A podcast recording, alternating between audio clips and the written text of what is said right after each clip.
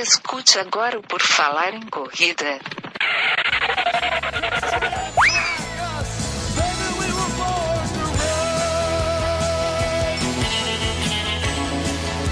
Are you ready to run?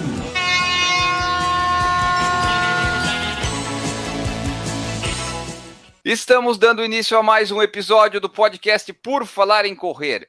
Você já me conhece, acredito, eu sou o Enio Augusto e não vamos enrolar aqui nessa abertura. O Por Falar em Correr vocês já conhecem e você pode apoiar esse projeto através do PicPay e do Padrim. Tem os links lá no nosso site e tem na descrição aqui do podcast.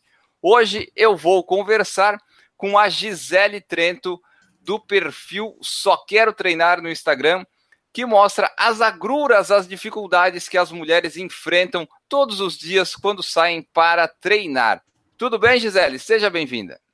Oi, boa noite. Quero agradecer o convite, Enio, e dizer que eu estou muito feliz em estar aqui participando com vocês e aproveitando esse espaço para falar um pouquinho mais do arroba Só Quero Treinar. Exatamente, a gente vai falar bastante sobre ele. Mas antes da gente chegar lá e como é que tu criou e tudo mais, Vamos começar do início. A Gisele, praticante de esporte, de corrida, como é que isso tudo entrou na tua vida? Bom, eu sempre fui uma adolescente que fugia da educação física. Não suportava fazer nenhuma atividade, nenhum exercício físico. Eu ia para educação física jogar xadrez. Não desmerecendo quem joga, obviamente, porque eu adoro né, jogar xadrez.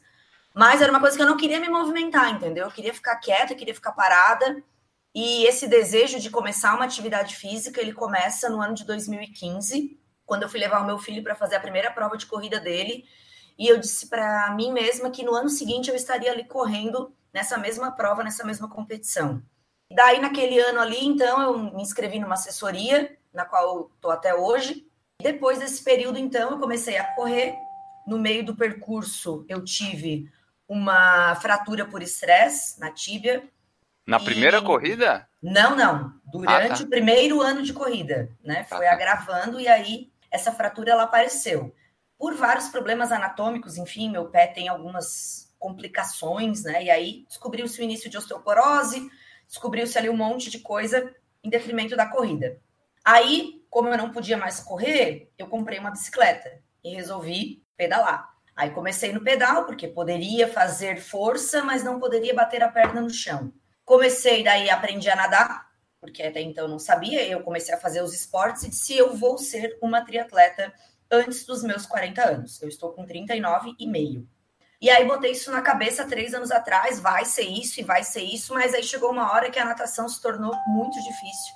E eu disse, bah, vou voltar a correr. Aí a fratura, né, ficou certinha, voltei a correr. E aí, nesse período que eu voltei a correr, eu continuei com a bike, a natação agora eu retomo os trabalhos e vou fazer a minha primeira prova de triatlo no dia 31 de março. Fiz um duatlon nesse final de semana e a primeira prova de triatlo eu vou fazer no dia 31 de março, que para mim vai ser um negócio bem insano assim, vai ser uma superação muito grande.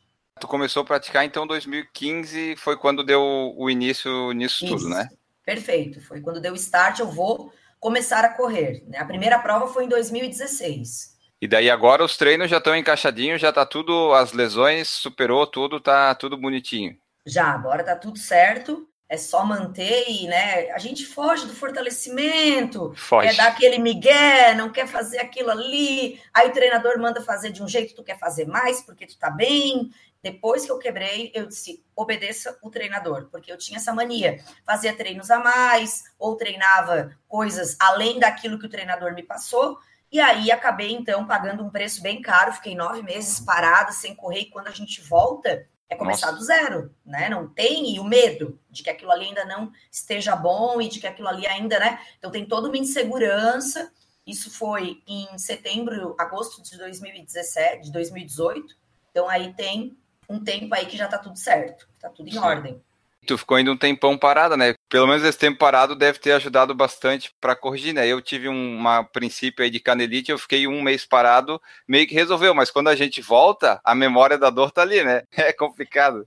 De vez em quando ela pita, assim, quando vai chover, ela pita, sabe? Aquelas coisas de velho, é bem assim que funciona, não, não tem jeito, não tem escape. Mas a gente, assim, teve muitos tratamentos errados antes de chegar no diagnóstico da fratura em si. Uhum. Primeiro foi uma tendinite, aí trata para tendinite, isso tu vai perdendo tempo, vai querendo continuar treinando, e aí tu só vai agravando. Aí virou a tal da canelite, e aí em questão de dois meses a fratura foi muito rápido, assim, foi um negócio bem. E aí, claro, descobriu a osteoporose, né? O início na osteopenia, e aí tudo isso acabou contribuindo.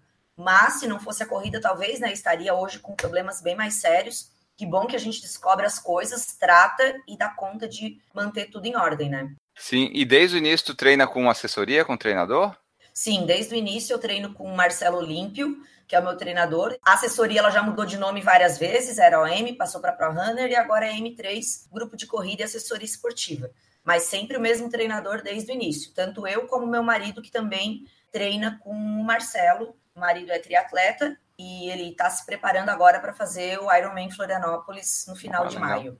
E aí também ele é uma das minhas grandes inspirações, né? Porque ter um atleta dentro de casa acaba te colocando meio que no compromisso, né? De acompanhar. Então aí tu, ah, já que eu vou ter que acompanhar, então por que, que eu não posso fazer também? Então a gente faz bastante provas, assim, quando dá juntos. Claro que ele no ritmo dele, eu no meu, mas a gente sempre tenta usar essa prática do esporte para conhecer novos lugares, fazer novas amizades. É o nosso lazer, né? O nosso divertimento é fazer competição e sair por aí, se inscrever em tudo que é prova. E ele já pratica há muito mais tempo que tu? Ele nadava desde a adolescência, né? Ele já participou de jogos abertos, enfim. Aí, quando ele entrou na faculdade, ele parou de nadar e há uns cinco anos, acho, ele resolveu voltar a nadar. Aí ele voltou a nadar e eu disse: por que, que tu não corre? Entendeu? Eu tava correndo. Ele, ah, não, não gosto de correr, não quero correr, não, isso aí não é para mim. Não, mas tenta, vai, fala com o Marcelo, vai lá e come... aí começou a correr. Aí quando eu quebrei a perna e comprei uma bicicleta para mim, ele quis comprar uma bike para ele também para me acompanhar. Aí eu disse, pô, tu vai ficar triatleta antes que eu, porque eu que queria antes dos 40 ainda não sou, tu já tá aí mil anos na frente, porque a natação é que eu me perco, né? Fui aprender a nadar com 37 anos.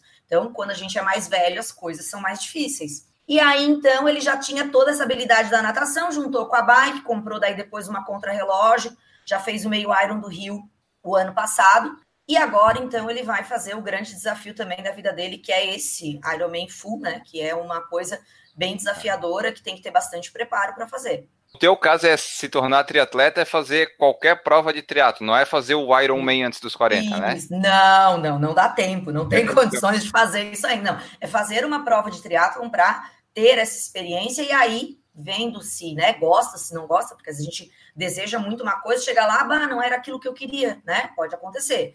Mas se eu for lá, fizer e dizer, não, isso aqui é o que eu quero, eu vou fazer. A ideia daí é caminhar para distâncias mais longas, fazer um meio Iron e fazer um Iron aí mais futuramente, bem futuramente, porque eu tenho muito pânico ainda da água e de entrar em águas abertas, assim, é um negócio que eu preciso superar.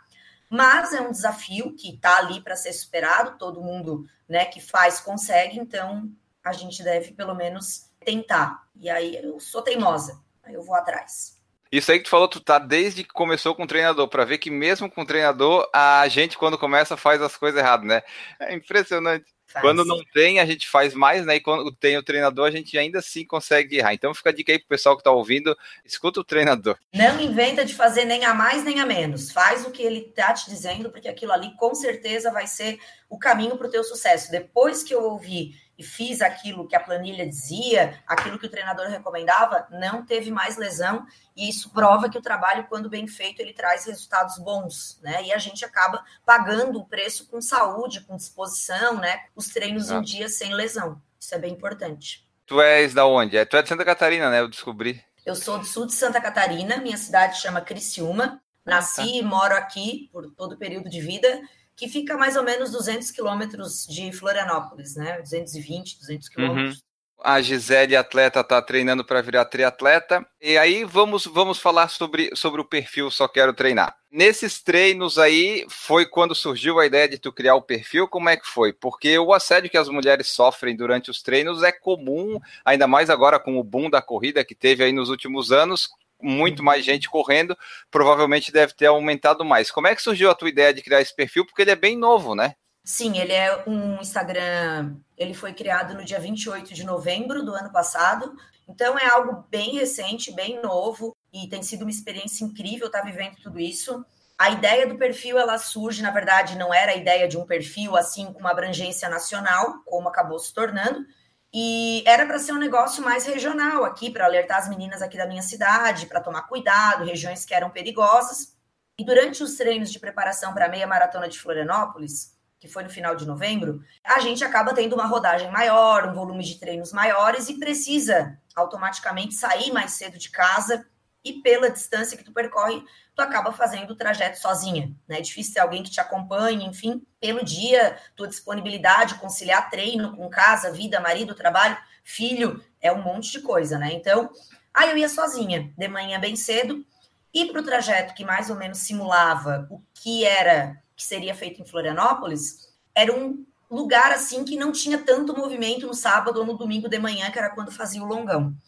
E aí tu ouvia de absolutamente tudo. De caminhoneiros, pessoas em carros de passeio, gritando, falando coisas obscenas e muitas vezes emparelhando do lado, quando tu corria na mesma via, na mão do carro, e aí ficava emparelhando, baixava o vidro, e aí tu não sabe quais são as reais intenções dessa pessoa, se ela tá só querendo te provocar um é. pânico, um medo, porque tem algumas pessoas que parecem que sentem tesão em ver a cara de medo das mulheres enquanto são assediadas, ou se realmente quer algo mais violento, como um estupro ou alguma coisa desse tipo, alguma agressão física além da agressão verbal.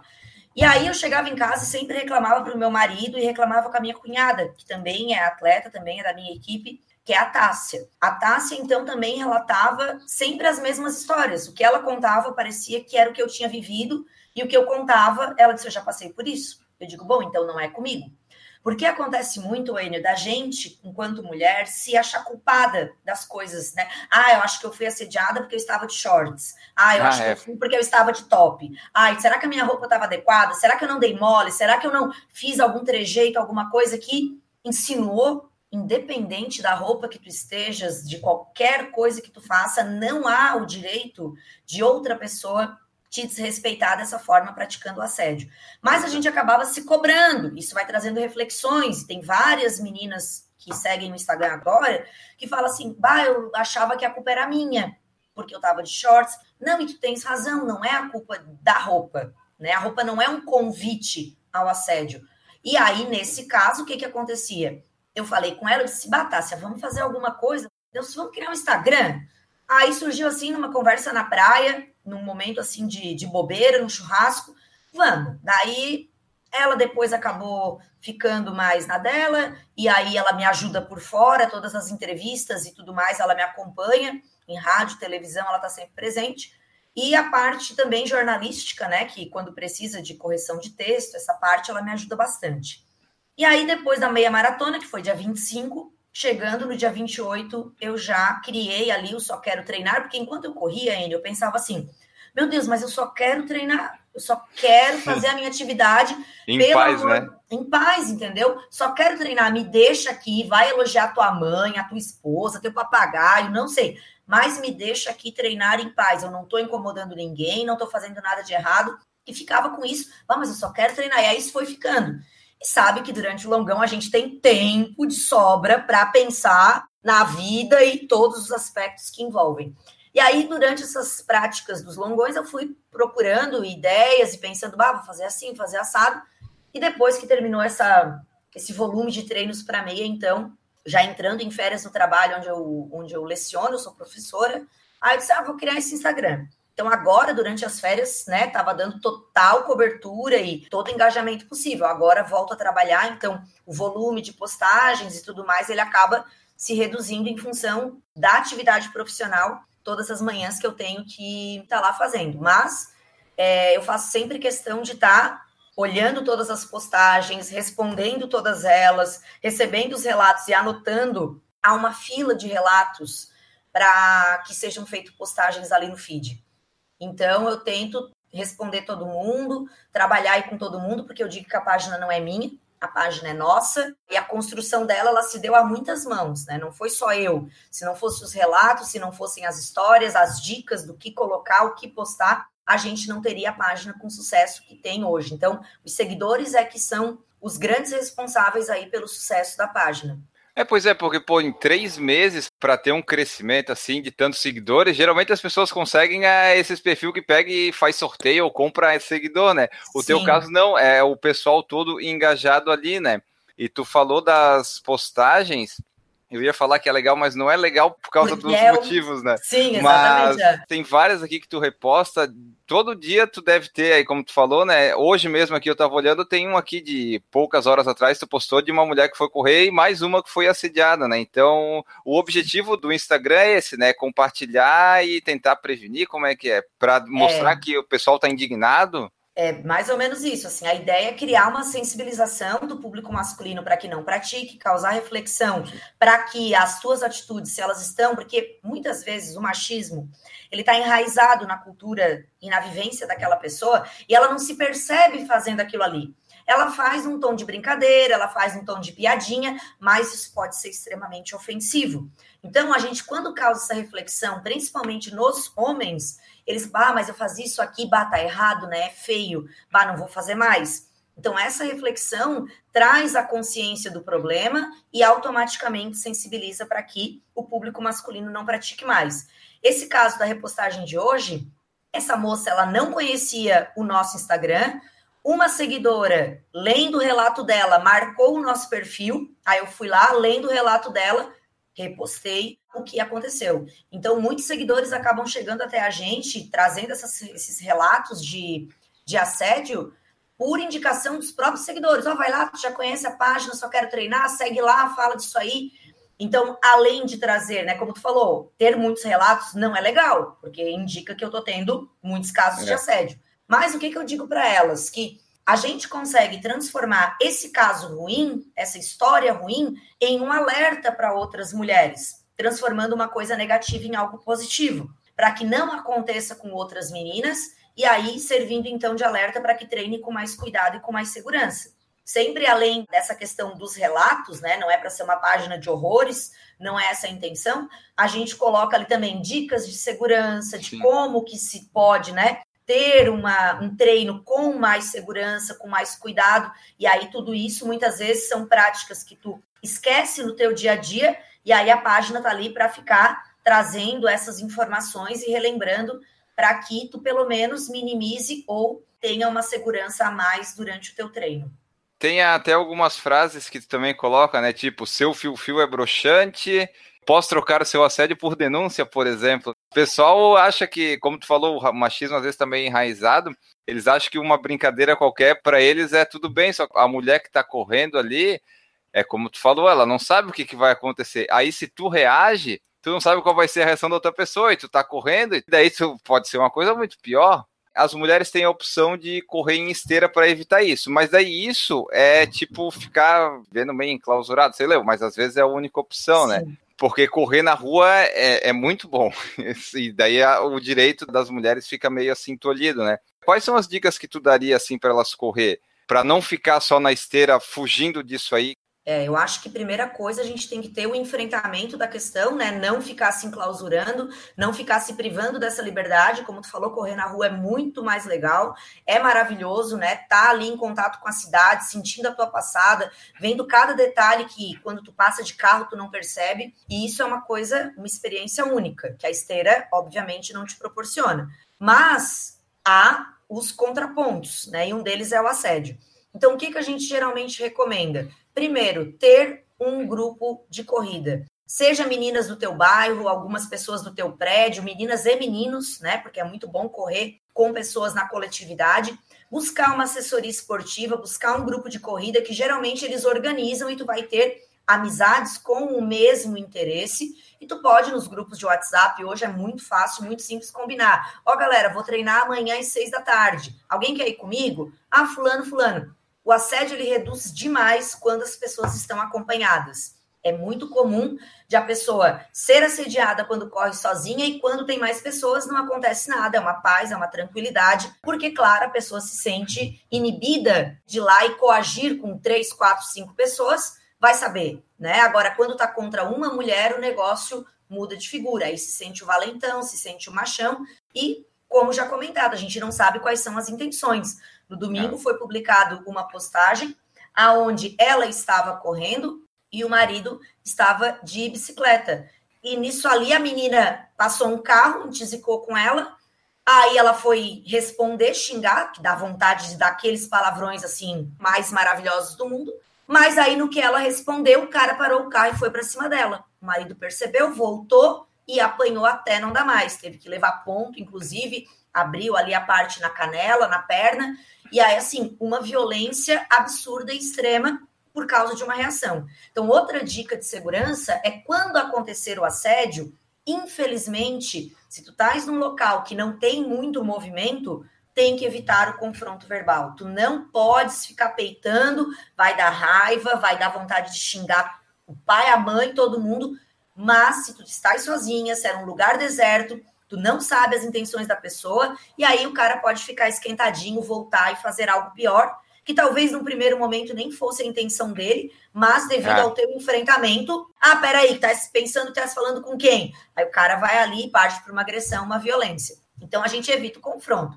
Quando tá num local movimentado, tô na frente de uma padaria, por exemplo, que tá cheio de gente, tem pessoas que vão te defender automaticamente. É mais fácil de tu responder à altura do assediador. Mas o confronto verbal ele sempre deve ser evitado. Assim, infelizmente a gente tem que abaixar a cabeça, ficar quietinha, seguir o caminho e continuar treinando, porque pode se transformar em algo muito perigoso essa reação e se tu tiver um spray de pimenta junto, também não. Já vi gente que sai correndo com isso, né? Eu não sei se é. ajuda também, porque às vezes tu pode ser pega de surpresa e não adianta nada ter um spray de pimenta, né? Exatamente, é. E aí pode o feitiço virar contra o feiticeiro, né? Dependendo se tu vai estar é. tá com alguma coisa. O que se sugere é que se corra com apito. Em algumas hum, cidades já bom. ele é muito disseminada a ideia do apitaço que se tu chegar numa situação de emergência, tu vai acionar o apito e as pessoas vão ver que é um apito contínuo e que vão procurar quem é que está fazendo isso aqui, porque incomoda. E aí, então, a pessoa pode, através do apito, chamar a atenção, que seria essa a ideia. Mas é uma ideia, né? Que não é uma arma, mas acaba se tornando uma arma no intuito de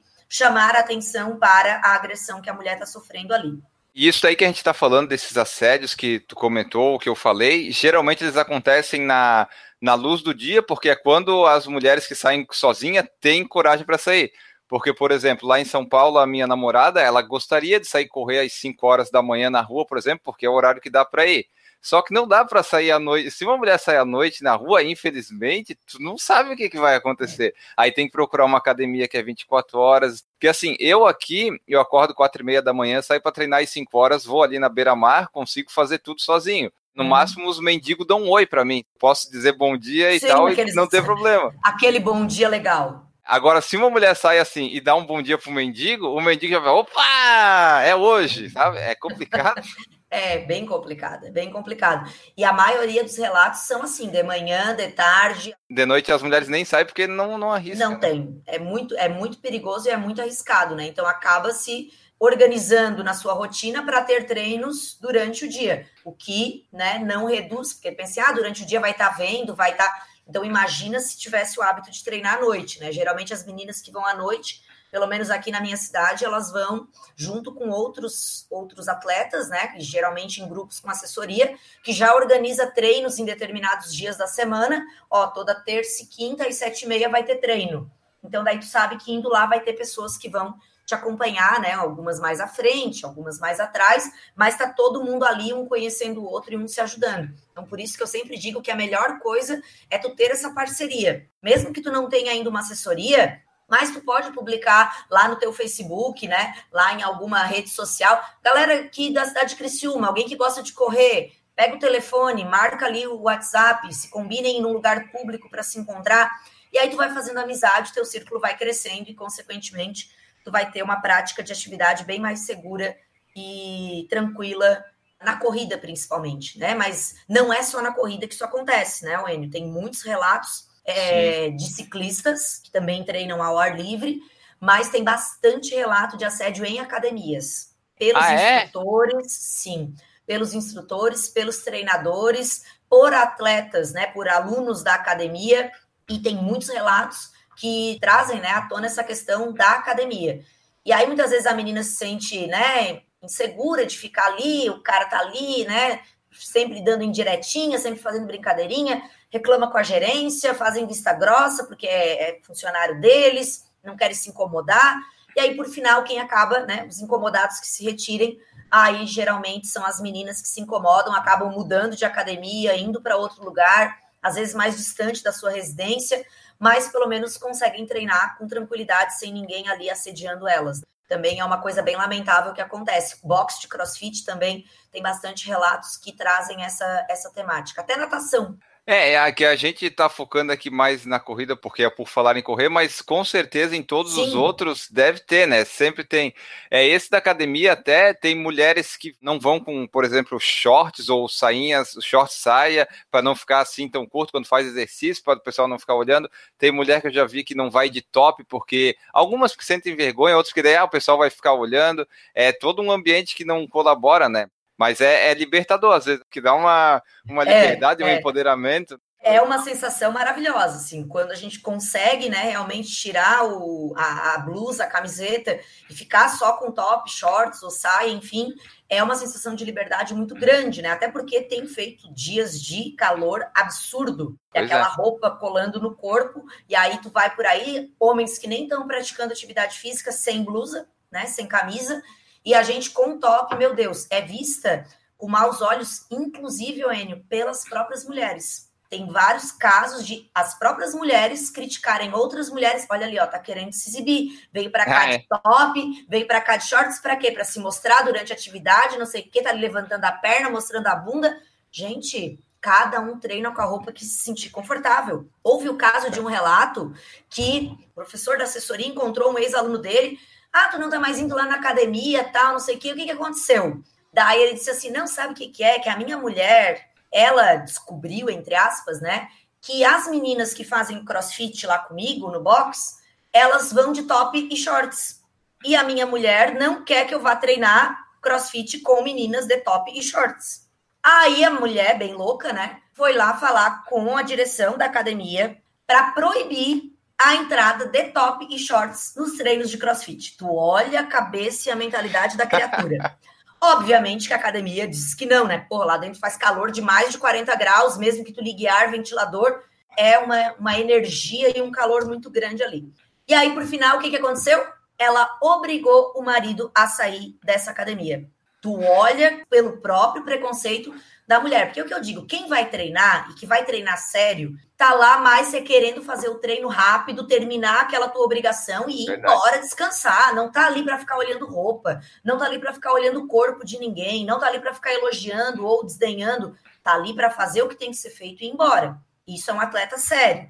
Claro que em todos os meios existem pessoas de má fé, de má índole. Teve um relato que a menina disse que tem um cara matriculado na academia dela que só vai para ficar filmando a bunda das meninas. E ela já viu isso várias vezes. Ele coloca o celular no meio da perna, embaixo da perna, no meio do aparelho, disfarça e fica gravando as meninas enquanto estão fazendo agachamento, enquanto estão fazendo levantamento, né, quatro apoios e tudo mais. E ele fica ali gravando nas partes íntimas. Não sei para que, que ele usa esses vídeos, mas ela já viu e não foi uma nem duas vezes. E isso incomoda, porque será que ele está me filmando? Por que, que um cidadão se matricula numa academia para ficar filmando o corpo de mulheres não faz sentido nenhum. Quem tá para treinar sério não fica reparando essas coisas. E aí nos dá a liberdade de ir com a roupa que a gente bem entender e se sentir confortável.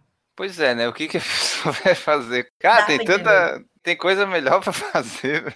Cara, tem, tem. É, né? Tem. A própria Olha. internet traz tanta coisa hoje, né? Que não é. Meu Deus, tem coisa que tu nem imagina fica em casa, nem gasta teu dinheiro, né, meu querido? Mas não sei, acho que tem algum problema mental aí nessas pessoas que, que sentem o prazer nessa situação do perigo, do estar fazendo uma coisa errada, estar fazendo um negócio arriscado, de ser é. descoberto. Eu acho que o esquema tá ali, que é alguma coisa desregulada é. na mente dessas pessoas. Porque para quem não tem isso, é muito absurdo, é Sim. muito sem noção. É que nem o que tu falou do pessoal mexendo ali no carro que mexe com as pessoas, às vezes é só esse prazer de fazer alguma coisa errada, de ameaçar a pessoa, porque assim, eu ainda não conheci nenhuma mulher que ficou com alguém ou começou a namorar depois que o cara falou, ó, oh, gostosa, ou assobiou. Eu não conheço ninguém.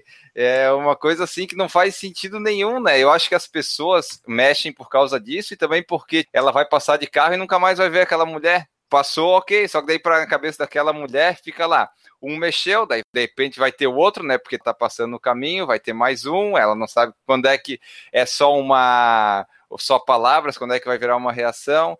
Fica bem complicada a vida de vocês. E aí tu perde ritmo, tu fica nervosa, né? Comigo, é aí durante esses treinos de, de longão que eu tava fazendo para meia maratona, o cume, né, do, do esquema, a máxima foi quando uma pessoa de bicicleta passou por mim por trás, eu senti aquele vulto, e aí depois que ela passou com a bicicleta, ela ficava olhando para trás, gesticulando com a boca, passando a língua nos lábios, uma coisa meio obscena, assim, né? Não entendia o que ela estava falando. Essa pessoa fez a quadra, passou por trás de mim de novo, bem pertinho do meu corpo, né? Tu tá ali correndo, tá ali concentrada, cansada já lá no quilômetro 17, 18, não tá nem pensando mais Daqui a pouco essa criatura me passa de novo do meu lado. Eu digo, meu Deus do céu, tá hum. querendo alguma coisa?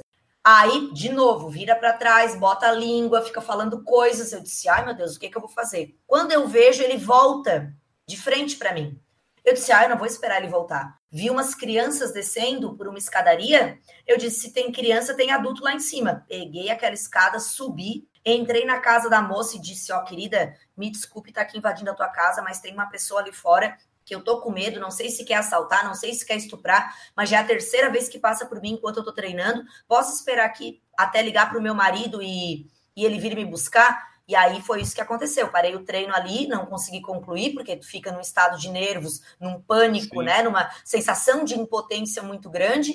E aí aquilo ali foi assim o auge máximo do, do, do, que aconteceu comigo, né? Mas que me trouxe a ficar mais indignada ainda e transformar essa minha indignação em um canal, em um veículo que possa ajudar outras pessoas, porque o assédio ele parece que é uma coisa assim, todo mundo sofre, algumas encaram, ah, é normal, tipo, ah, toda vida que eu vou acontece, um fala um negócio, um fala outra, virou normal. Gente, não pode ser trabalhado como algo normal. A falta de respeito não é normal em nenhum lugar do universo. Então, esse é o primeiro ponto. E aí, além de ter essa questão da falta de respeito, a gente tem que pensar que a gente tem o direito de ir e vir, né? Não ficar limitada a uma esteira. E para isso a gente precisa treinar com segurança. Né? E aí a gente tem que usar de várias estratégias, infelizmente, para conseguir ter essa segurança ou a falsa impressão de segurança na, nos nossos treinos. Né?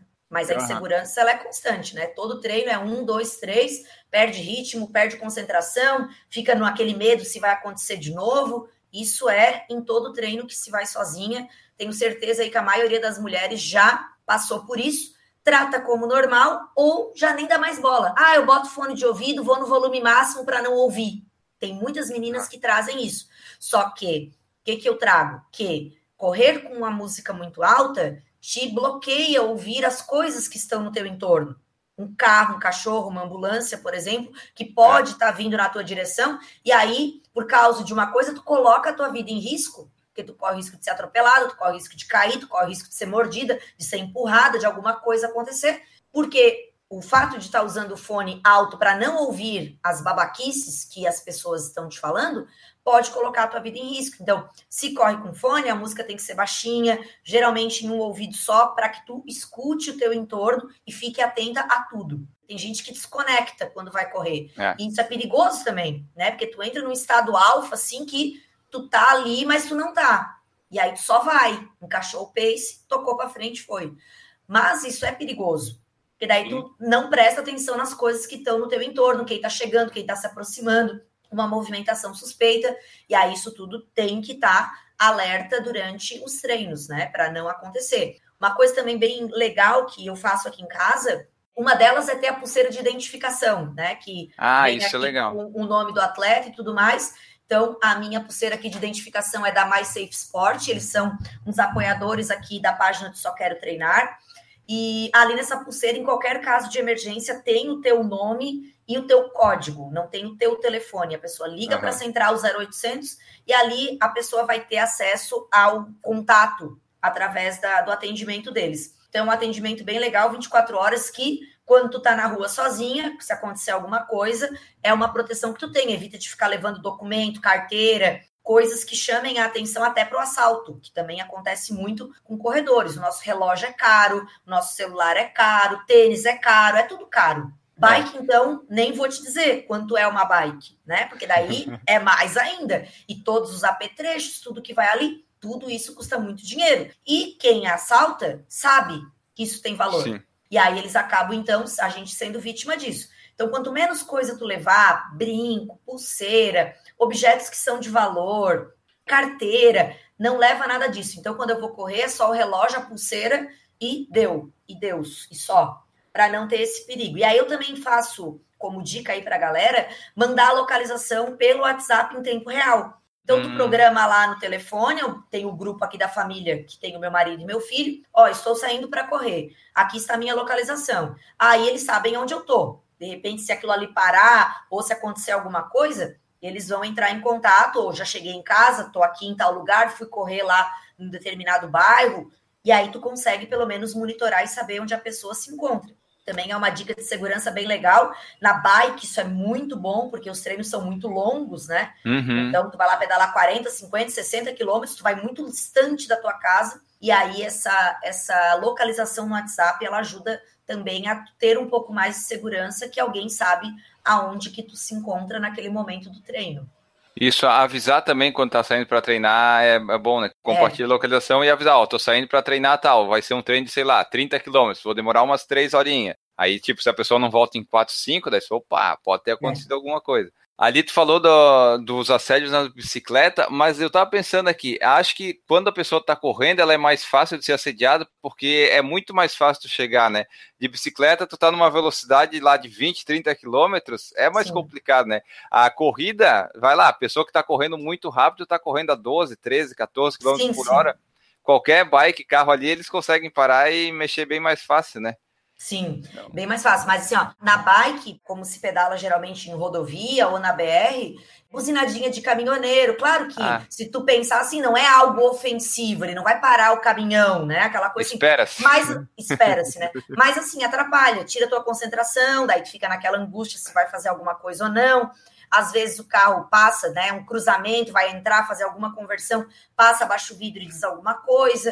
É mais difícil, mas acontece bastante. Eu percebo assim, ó, quando eu vou treinar, vamos supor, eu tenho 40 quilômetros de bike e meu marido tem 80.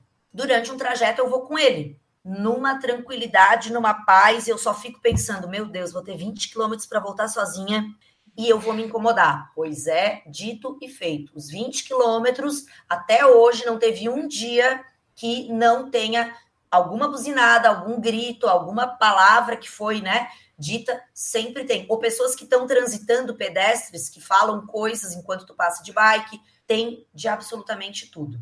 Tu vê, né? É só ficar sozinha que aparece isso. Mesmo só. quando é esses treinos noturnos de assessoria e tal, tá, tu tá reunida com a assessoria ali. Mas aí quando tem que sair fazer o teu treino, seja aqui na beira-mar e tal, tu vai fazer um, uma parte sozinho, essa parte que a pessoa vai sozinha já dá para escutar um monte de coisa. Quais que são os mais comuns, assim, os tipos de assédio? É essas cantadas, assovios? Isso. Acho que é o que mais acontece. Né? É, é o que mais acontece. Esses olhares que são intimidadores, né? Gestos assim com a mão, ou gestos com a boca, enfim. Geralmente ela não, ela tá num carro ou passando, né? Ou tem também essas que ficam paradas, assim. Tem, tem também pessoas que ficam paradas, e aí às vezes tu estás fazendo um treino, por exemplo, fazendo uma quadra, ou num parque, por exemplo, que tu dá várias voltas. Aí aquela pessoa ali parada, ela vê que tu passou uma vez, vê que tu passou duas vezes, quando tu passar lá na terceira, ela tá lá se masturbando em plena luz do dia. Então é uma Eita. coisa bem absurda, assim, sabe? E aí ela sabe que tu passou ali, tu já viu aquela pessoa, então tem muitos relatos de intimidação, né? Ela não tá querendo nada com a pessoa, ela tá ali se masturbando em local público, mas isso jamais deve ser feito fora de quatro paredes e fora, né, de um local que seja teu. Não é para estar tá fazendo isso na rua, né? Bem óbvio. Aí em Florianópolis a gente teve o relato da Carla, ali na beira-mar, às 5 horas da tarde, o cara estava se masturbando na frente da Polícia Federal, que tem o prédio ali da Polícia Federal, né?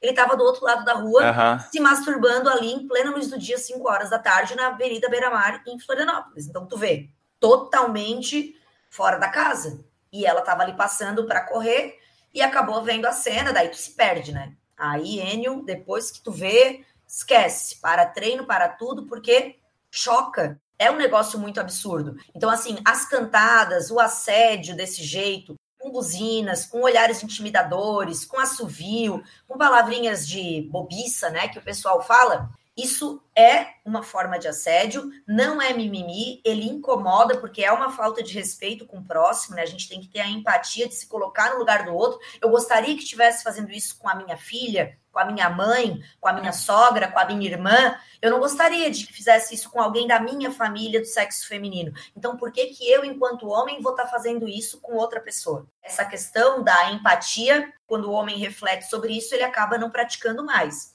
Só que além dessa questão da empatia, a gente tem que pensar que existem casos mais graves, porque buzinar, olhar, chamar algum nome, isso aí não é crime, não é crime de assédio.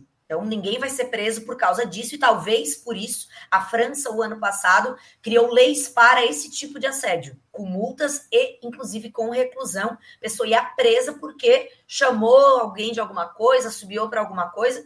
Isso lá na França. Né? Aqui a gente sabe que está muito longe de se ter leis e quem vai cumprir com essas leis aqui no Brasil. Agora, casos de masturbação em locais públicos, né? Depois daquele caso do ônibus lá em São Paulo, do cara que ejaculou na menina, né? Foi criada uma lei de importunação sexual, essa lei do ano passado. Então, hoje essas coisas, né, que são de atos libidinosos, né, que tem a ver com isso, aí já pode ser considerado crime. E, obviamente, que o assalto e o estupro também acontecem, né? Ou tentativas de estupro. E aí a gente, né? Crime hediondo aí como estupro, não tem nem o que ver, que daí é crime mesmo. E a vítima acaba sofrendo graves consequências, né? Além da violação corporal, eu acho que a tragédia maior é o que fica depois no psicológico e na insegurança Aham. do que vem depois. O ato em si é terrível, é repugnante, mas o que vai ficar depois para aquela mulher e conseguir se restabelecer é algo bem complicado, bem difícil. A gente nem consegue se colocar no lugar para tentar Sim. imaginar, porque é algo muito forte, é algo muito chocante, mas que acontece com frequência no Brasil, em todos os cantos. E aí, talvez, pelas meninas se reconhecerem na fala uma das outras, na hora dos relatos, bah, isso já aconteceu comigo, bah, isso aconteceu com a fulana. E aí, essa identificação é que trouxe esse grande público para seguir o arroba só quero treinar. Não tem compra de seguidores, nem tem dinheiro para isso, né? Porque essas paradas aí, mas não tem nada disso. É tudo pessoa realmente engajada, comprometida, que abraçou a causa e que quer vir junto aí no combate ao assédio. É porque é meio que, tipo, sei lá, um canal que é meio que precisava uma demanda meio reprimida, né? Porque tu viu, assim que tu lançou o perfil lá, daí teve várias seguidores. Acho que a, a seriedade ali do negócio, né? Como muitas sofrem com isso, opa, esse perfil aqui me representa, que eu consigo externar as coisas que eu venho sofrendo, que às vezes a pessoa no perfil pessoal dela lá, talvez não conseguisse. Aí apareceu o teu ali que juntou tudo e daí acaba que todo mundo tem lá um lugar para desabafar e mostrar o que, que acontece. Já recebi assim vários relatos por direct, né, dizendo assim: "Nossa, seu Instagram parece uma terapia", né? Eu venho aqui, eu começo a ler, eu posso desabafar, porque também acontece muito, Enio, das pessoas, das mulheres serem assediadas e ficar com vergonha de contar em casa. Não querem contar para o marido, não querem contar para o namorado, para o pai, porque pensam assim: "Bah, se eu contar, meu marido não vai mais me deixar sair para treinar sozinha, ele vai ficar complicando. E, inclusive, tem mulheres que chegam em casa e contam para o marido que foram assediadas, e o que, que o marido responde? Tá, mas também com essa roupa tu queria o quê? Sabe? Então, assim, acaba sofrendo um segundo preconceito por parte do próprio marido. Teve o um relato de uma seguidora que disse assim: Meu Deus, eu tinha um marido machista e não sabia. Convivo com ele há mais de 20 anos. E aí, quando ela chegou em casa, por causa da página tal, contou achando assim que estava arrasando ele olhou para ela e disse: Tá, mas também com essa roupa tu queria o quê? E ela disse que se sentiu um lixo, se sentiu horrível naquele momento, porque ela estava lidando com uma pessoa que também tinha preconceito com a roupa, que não é um convite para absolutamente nada. É, esse canal ele acabou é, servindo de amparo para essas meninas que sofrem algum tipo de violência, que querem compartilhar com alguém, que vai entender a realidade delas, porque também passa por diversas situações semelhantes, e aí uma vai apoiando a outra. Teve um caso bem curioso no início que houve uma tentativa de estupro. A menina ela foi correr no meio de uma região rural, era a época do Natal, e ela sempre que ia para casa da tia, ela fazia essa corrida ali então no meio desse canavial. E nesse Natal do ano que passou, ela foi e acabou sendo um homem saiu do meio do mato, agarrou ela pelas costas e tentou estuprá-la. Mordeu, bateu ela, arranhou ela e numa desatenção ela conseguiu correr num pace inimaginável para fugir, né? A vantagem de ser corredora, né? A vantagem de ser corredora, né? A vantagem de ter aptidão física aí para o negócio. E aí então ela correu, conseguiu se desvencilhar, chegou na casa da tia, o marido, os filhos estavam todos lá, toda arranhada, toda mordida. E a ideia o que, que é? Não conta para ninguém. Que vergonha, né? Não vamos contar para ninguém. Aí ela, sabendo do perfil, ela me contou essa história. Lendo o relato dela, eu chorei, porque a descrição dela é algo assim desesperador. Se coloca no lugar daquilo que ela estava passando, ela conta com detalhes. E eu chorei porque eu disse: Meu Deus, se isso acontecesse comigo, aí a gente fica bem sensibilizada. Mas ela disse: Eu só estou te contando. Eu não quero que tu publiques isso em nenhum lugar. Beleza. A gente troca aquela palavra amiga, faz aquela parte ali de dar um conforto para a pessoa, mostrar que ela não está sozinha. E dois dias depois ela me chama e diz: Gi, pode publicar, mas anonimamente. Não coloca uhum. o meu uhum. nome. Publicamos a história. E aí ela dizia que, bah, eu tô muito triste, eu não consigo comer, eu não consigo, né, fazer as coisas direito, não sei quando eu vou conseguir voltar a treinar na rua, por causa do medo, né, da insegurança que ela acabou ficando Sim. nesses dois dias ali, eu todo dia conversando com ela. Aí quando ela disse pode publicar, eu publiquei, ela teve um apoio tão grande das meninas, dizendo não desiste, volta a treinar, não desiste do teu sonho, vai passar essa dor emocional. E aí a gente está aqui e foram tantas mensagens lindas que ela recebeu que alguns dias depois ela me disse: Gia, eu já voltei a correr na rua. Isso me deixou ah, tão feliz, entendeu? Porque foi uma inspiração para ela. Ela viu ali que ela estava com apoio, que não era por causa da roupa que ela estava, que não era por causa do trajeto que ela sempre fazia quando ia visitar essa tia, mas por causa da mente doente, né, de um homem ali que te, fez essa tentativa de estupro com ela. Já teve casos de tentativa de estupro com arma, da pessoa dizer leva tudo, pega relógio, pega pulseira, pega bandana, pega tudo que quiser, mas me deixa. Mas o cara não queria nada disso, né? O, o revólver é. era só para ser uma ameaça a mais e se sentir impotente diante daquilo ali nessas horas, um curso de defesa pessoal, de mobilização, ele é bem válido, né, numa situação dessa de perigo. Mas a reação, ela sempre é perigosa, né? A gente sabe que reagir a assaltos é complicado, né? Não é o que se sugere para que ninguém faça. Ali que tu falou que ela não queria publicar tal, sempre tem isso, né? Às vezes a pessoa ela ela não conta por causa da vergonha e tal, e às vezes ela conta, como tu falou, e quem deveria apoiar ela acaba criticando, daí a pessoa fica assim, porra, o que, que eu vou fazer da minha vida, é. né? Se eu não falo, fico eu aqui passando mal com coisa psicológica tudo. Se eu falo, a pessoa me critica, dá na mesma. É uma, uma sinuca, tu não sabe para onde vai. É Nesse caso do estupro que o cara tava com revólver, ela foi até a delegacia para fazer o boletim de ocorrência, e na delegacia o policial perguntou para ela, mas tu estavas correndo com esses shorts? Aí, o é próprio é policial, entendeu? Como quem diz, tá, então tu não venha reclamar do porquê que aconteceu contigo, porque com essa roupa aí tu estás provocando alguém do sexo oposto, pelo amor de Deus, né? Então o próprio policial lá na delegacia, ela percebia que o pessoal ficava comentando um com o outro, né, dizendo, ó, oh, aquela ali, não sei o quê, e a pessoa ela vai se fragilizando muito, né? As vítimas de violência, principalmente pela questão do estupro, a violência doméstica, são mulheres que precisam e merecem um tratamento especial, tanto em delegacias como em hospitais. É uma fragilidade muito grande e se vem lutando muito para isso. Né? A gente tem a doutora Gabriela Mansur, do Verdade. perfil Justiça de Saia, e a doutora Gabriela ela vem fazendo um trabalho lindo, magnífico, nessa defesa dos direitos da mulher que é violentada. E ela também é uma das pessoas que está sempre né? Eu reposto as coisas dela, a gente tem uma troca também, como vários outros apoiadores, né, que a gente tem aí ao longo de todo o Brasil, coisa que eu nunca imaginaria no início, tomou uma proporção realmente muito grande, que parecia que era um negócio que estava assim, sabe, entalado na garganta, que a pessoa queria ter um lugar para falar, mas meu Deus, para quem que eu vou falar? Como que eu vou me manifestar? Como que eu vou fazer para tornar a minha indignação algo real?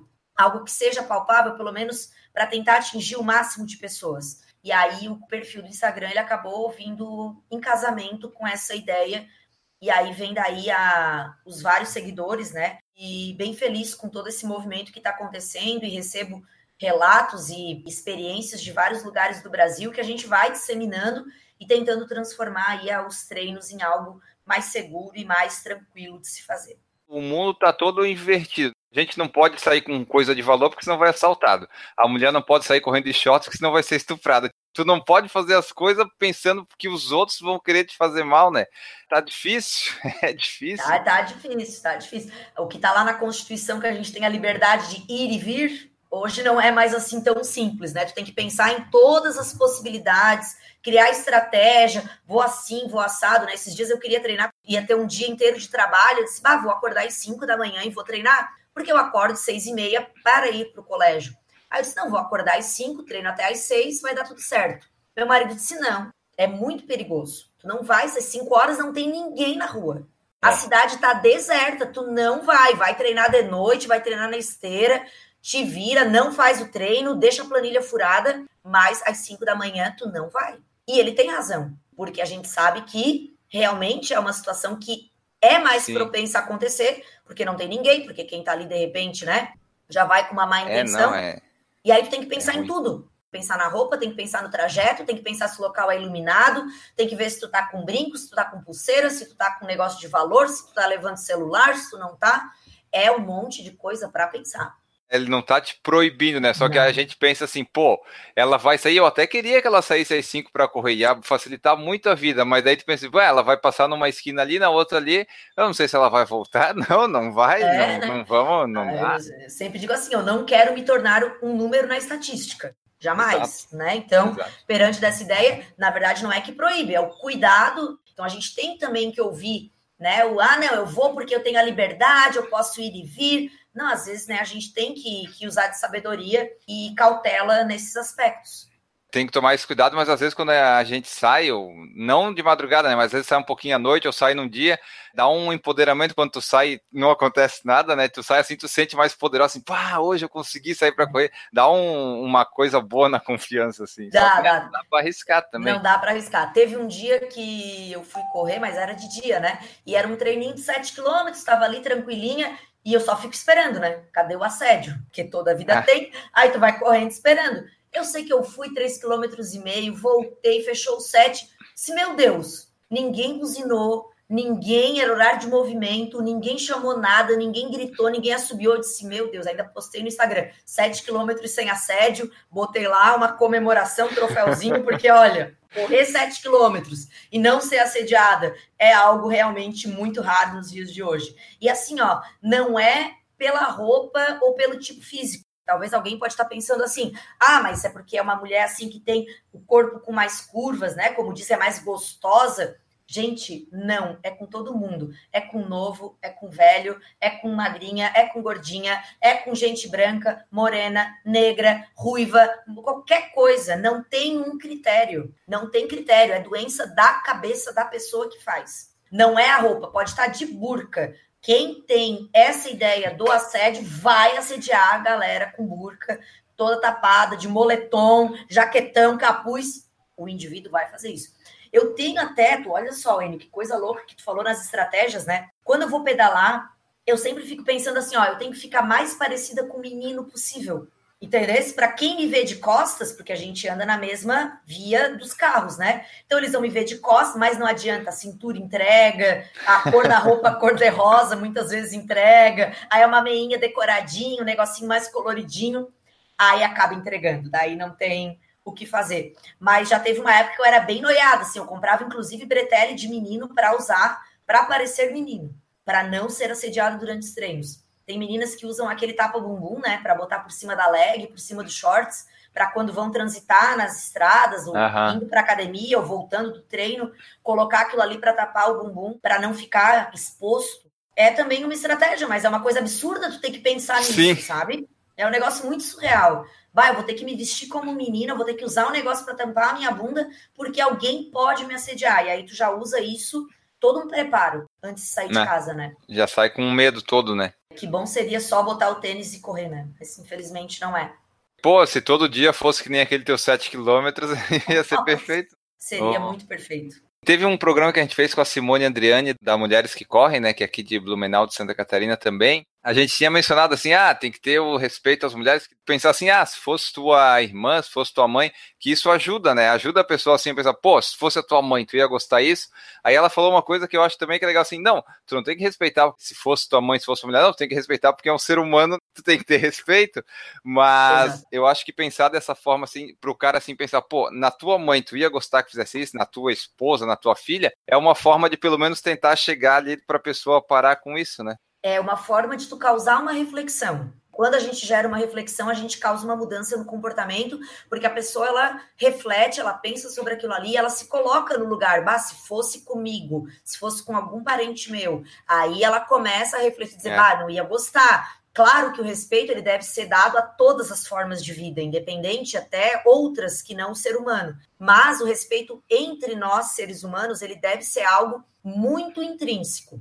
O que, que eu percebo, N? Percebo assim, ó, que essa nova geração que está vindo aí, como eu sou professora e trabalho bastante com adolescentes ali no ensino médio e nos cursinhos pré-vestibulares, eu percebo que essa geração que está vindo agora, de 14 anos para frente, 14, 15, 16 anos, eles têm uma mentalidade com relação ao respeito e com relação à diversidade bem diferente da minha geração, da tua Verdade. geração ou da geração da minha mãe, do meu pai, que vinha com aquele enraizamento do machismo. A gente foi criada por pessoas machistas, né? A mãe tinha que ir lá levar toalha no banho pro pai, por exemplo, né? Tinha que botar comida na mesa quando chegasse, tinha que estar tá ali. Que come não pode ir para a cozinha, né? Fazer a sua janta, por que ele não pode ajudar lavando uma louça? Não, Deus me livre. Então, a geração da minha criação, ela tinha essas coisas a nossa já deu uma quebrada. Não, peraí, vou ajudar a recolher o lixo, vou ajudar. E essa geração agora dos filhos que estão vindo, eu acho que vai ser uma geração que lá na frente a gente vai estar tá colhendo frutos bem legais, assim.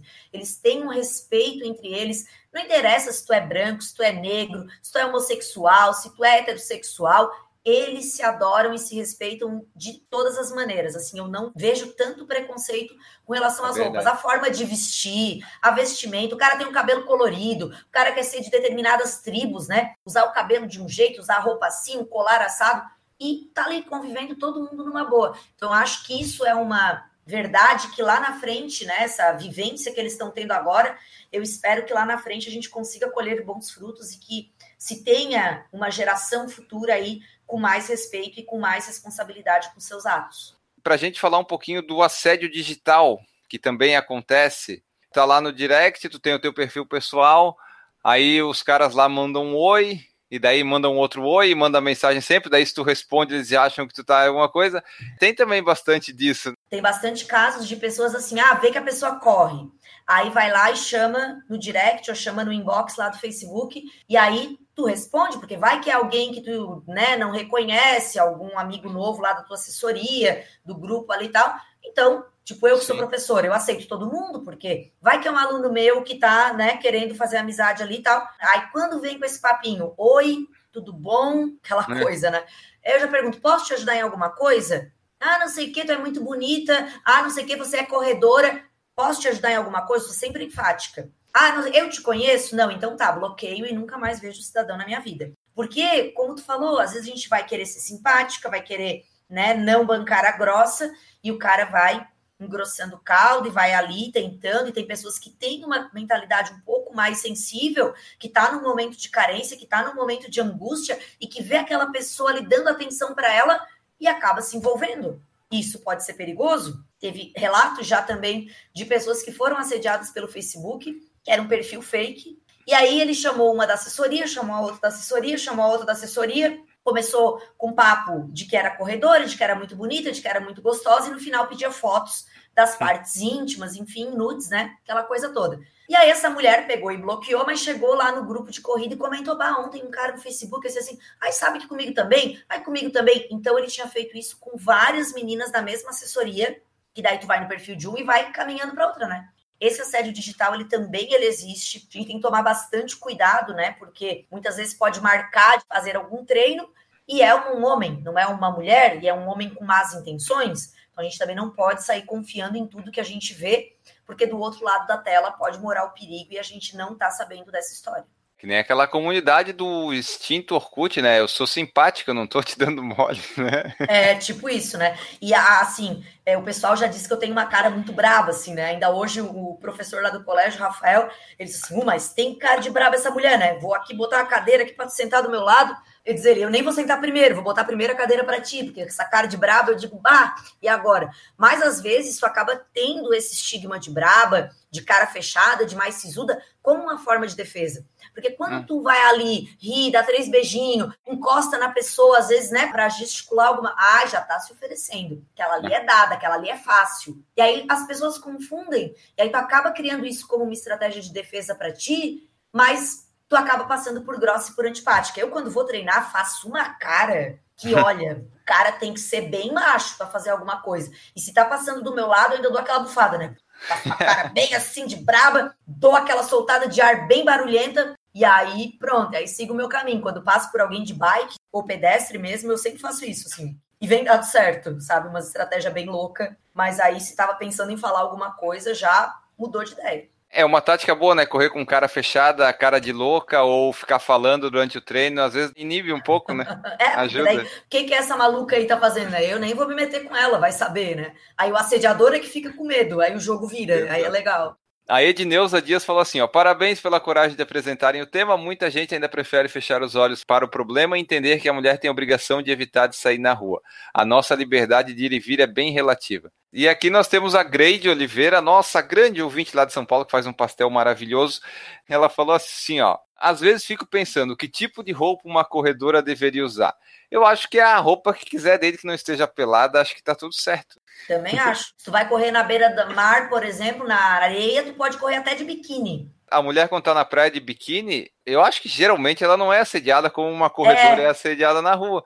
É estranho isso, né? Uma... Tipo, tá com menos é... roupa, se fosse pela lógica pela hipocrisia do negócio, né? Tá com menos roupa, deveria sofrer mais assédio. Mas é. aí, geralmente, ela tá ali acompanhada de alguém, né? Ela não tá transitando, porque é aquilo que falou no começo, a pessoa tá passando, eu nunca mais vou ver ela. Acaba dando a oportunidade para a pessoa pensar que pode fazer alguma coisa. A pessoa tá ali na praia parada, a pessoa, né, não fica desfilando para cima e para baixo de biquíni, ou mesmo que fique também, mas é um local mais restrito. E aí também acho que isso acaba inibindo. Mas a gente tem assédio em tudo que é lugar, até na missa, se bobear tem. Tem no trabalho, já fui assediada no meu local de trabalho, e aí, no caso, foi um assédio moral, e a pessoa ela foi demitida, ela foi desligada. E tu vê, professor, educador, que trabalha numa instituição de ensino, que tem curso superior, que teoricamente deveria respeitar, independente da profissão, mas tu já meio que subentende que a pessoa não é um ignorante, ela não é um qualquer Sim. que, ah, não tenho noção do que eu estou fazendo e mesmo assim ainda praticou e aí no final acabou se dando mal. Porque daí quando tu tens uma conversa no WhatsApp, tu acaba tendo uma prova real ah, é. contra a pessoa e aí tu consegue tomar as medidas cabíveis, né, diante daquela situação. O assédio digital, ele acaba tendo essas provas e tu tens ali um print, tu tens ali uma foto, tu tens ali alguma informação no WhatsApp que tu consegue provar que aquela pessoa estava atentando contra a tua pessoa virtualmente, né? E aí tu não sabe até que ponto vai o virtual que pode se transformar no real. Isso é muito perigoso. Tem, acho que, uma linha muito tênue entre virar um assédio e ser só uma brincadeira, né? Mas acho que dá para perceber quando passa do ponto, né? Dá, Pelo menos dá. se a pessoa se incomodou, é sinal de que já não tá certa alguma coisa, né? Exatamente. É, por aí eu acho que já dá para tirar um pouco. É porque tem gente que diz assim, ó, ah, é elogio. Ah, tu não gosta de ser elogiada? Tô te chamando de bonita, de linda, de gostosa, tu não Desse gosta de ser não, elogiada. Né?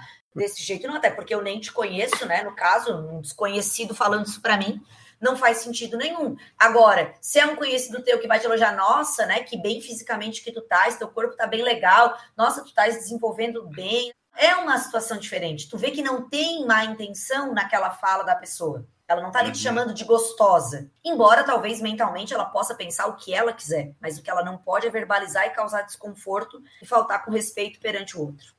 E aqui nós temos a Grade que também falou: se eu, uma senhora de 44 anos que nem cintura tenho, aparece idiotas gritando, que a gente estava comentando que não tem bonita, feia e tal. É todo mundo sofre assédio. Não? É? Entra todo mundo, entra todo mundo, não importa. Bom, pessoal, essa foi a nossa conversa aqui com a Gisele Trento, que criou o perfil Só Quero Treinar. Esperamos que vocês tenham gostado. Mandem seus feedbacks, seja para nós no nosso direct, por e-mail, ou lá no Instagram da Gisele, ou no do Só Quero Treinar.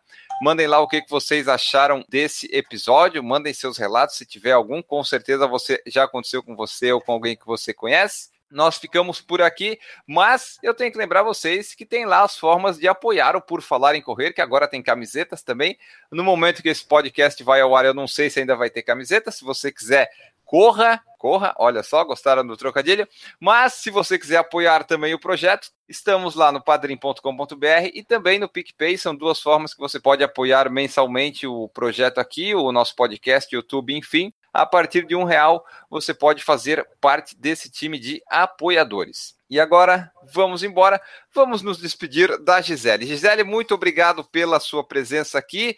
Deixa o teu recado final e também onde é que o pessoal pode te encontrar, né? Para conversar e tudo mais. Enio, obrigada primeiramente pela oportunidade, né? Foi um bate-papo muito legal, bem esclarecedor, né? Trazendo a questão do assédio em vários aspectos, e isso é muito importante, debater sobre e refletir sobre. Então, acho que causar esse debate, essa reflexão, a gente trouxe aí para toda a galera que curte aí o teu canal. Vocês me encontram no perfil arroba só quero treinar, lá no perfil, na biografia, tem o meu perfil pessoal, caso queiram adicionar lá e lá no perfil Só Quero Treinar, então, a gente vai na luta aí contínua para estar tá botando ali os relatos e as dicas de segurança, trazendo aí realidades das mais diferentes vivências aí do Brasil afora e trabalhando essa temática do assédio para tentar, de alguma forma, minimizar a ocorrência dele e transformar os nossos treinos em algo mais prazeroso e tranquilo. Então, agradeço imensamente a oportunidade, me coloco à disposição para qualquer coisa aí para a galera segue lá o perfil e ajuda a gente aí nesse combate ao assédio. Quem quiser compartilhar ou postar coisas lá, usa a hashtag só quero treinar e marca vocês, que daí tu tá sempre visualizando isso, né? Exatamente, perfeito. Quando marca o arroba só quero treinar nas fotos ou nos directs, a gente sempre reposta, compartilha lá no Instagram e também usando a hashtag só quero treinar, a gente está sempre monitorando ali para ver se tem alguma situação que dá para repostar, que dá para publicar aquela imagem, aquela mensagem. Sempre a galera vem contribuindo usando essas duas formas, ou colocando arroba ou a hashtag só quero treinar. Maravilha, então, obrigado, Gisele. Nós ficamos por aqui com esse episódio e a frase final que eu estou colocando sempre no final de cada episódio vai ser esta: quando te disserem que as mulheres não podem, você pensa assim, Pode sim, mulher pode. Se pode, como pode? Além de poder, deve. Além de dever, faz. Se tem algo que mulher pode, é poder. Essa frase aqui eu peguei lá numa das frases que tem no perfil Isso. Só Quero Treinar. Sigam lá, que é muito legal. E nós voltamos no próximo episódio. Um grande abraço para vocês e tchau. Errou! Tu é professora de? Biologia. Eu tinha dificuldade com a biologia, com os tipos lá, os recessivos e dominantes, sabe? Eu ah, nunca fechava a minha conta. com a genética. Genética, é. porque genética envolve lógica, envolve interpretação, envolve raciocínio matemático, né? E às vezes essa dificuldade acaba refletindo, né? Tu sabe o que, que é, mas o problema acaba complicando da genética. É, eu mas sei que quando tem tudo recessivo, vai dar recessivo. Isso já é uma boa coisa. Já é um aprendizado. Muito bem.